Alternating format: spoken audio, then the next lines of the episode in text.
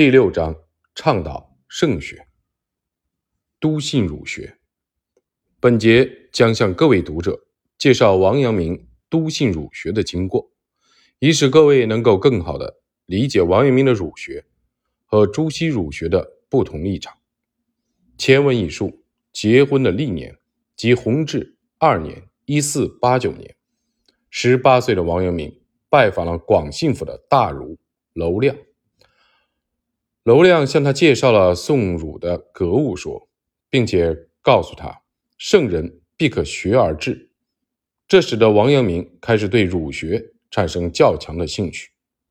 当时恰是朱子学的鼎盛时期，一提起儒学，一般都指朱子学。在京城期间，王阳明迷上了朱熹的著作。朱子学的特点是格物穷理。朱熹也曾言：“一草一木。”皆含之理，于是王阳明就按照朱熹的教诲去修习格物之学。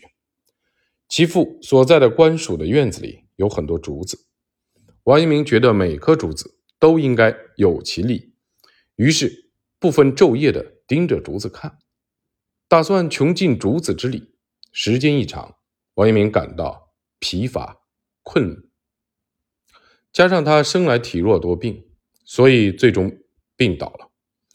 王阳明意为圣贤有分，于是放弃了修习朱子学。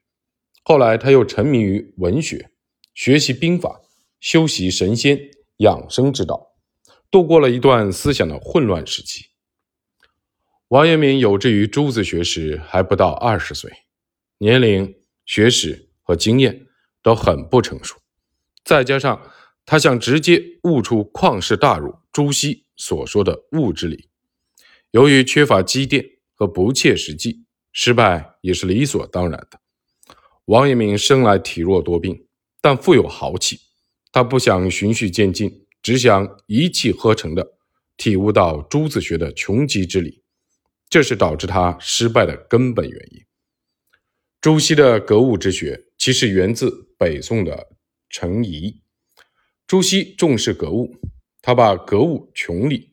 视作儒学入门的第一步。在四十岁左右时，朱熹通过格物意识到自己以前的学问中存在的一些错误。在这个过程中，朱熹一直刻苦读书，一有疑问便会去问老师。如果对老师的回答仍有疑问，他又会去问别的老师，一直到问明白为止。经过刻苦的学习和积累。朱熹最终明白了格物的奥义，并将其确立为自己学问的基础。朱熹的勤学之苦和积累之功是常人所不能比拟的。若比较朱熹和王阳明做学问的方法，我们会发现朱熹是学究型，而王阳明很难达到这一程度。王阳明尝试格竹时不满二十岁。在这样的年龄，想穷尽朱熹格物之学的精髓，本身就是一个非常失策的举动。王阳明在修习朱熹的格物之学碰壁之后，转而走上了易学异端之途。三十一岁时，他又悟出了异端之学的不足，于是重新转向儒学，至此才从忤逆中解脱出来，并开始归正于圣贤之学。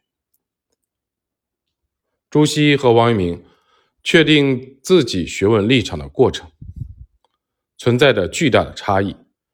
朱熹在内省己心的同时，还注重苦读和向师友的咨询，最终才确立起自己学问的基础。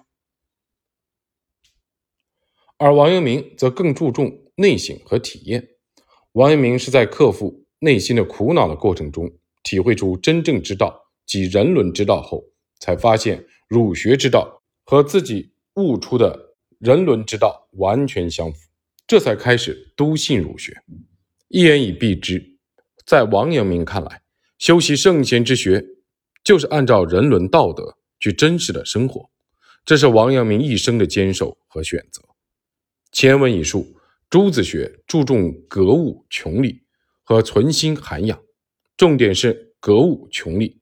而阳明学则注重存心涵养，并且认为存心涵养包含了格物穷理。世人普遍认为，宋代之后的新儒学是指心学。王阳明主张求道于心，仅从字面来看，阳明学可以说就是心学。王阳明曾说：“向心内求理，方得真知。”在他后来的一生中，这一做学问的方法也是一以贯之的。王阳明三十一岁笃信圣学，此后就再也没有被异端之说迷惑过，并且还对异端之说进行了批判。朱熹和王阳明一样，自从信奉儒学之后，就再也没有动摇过。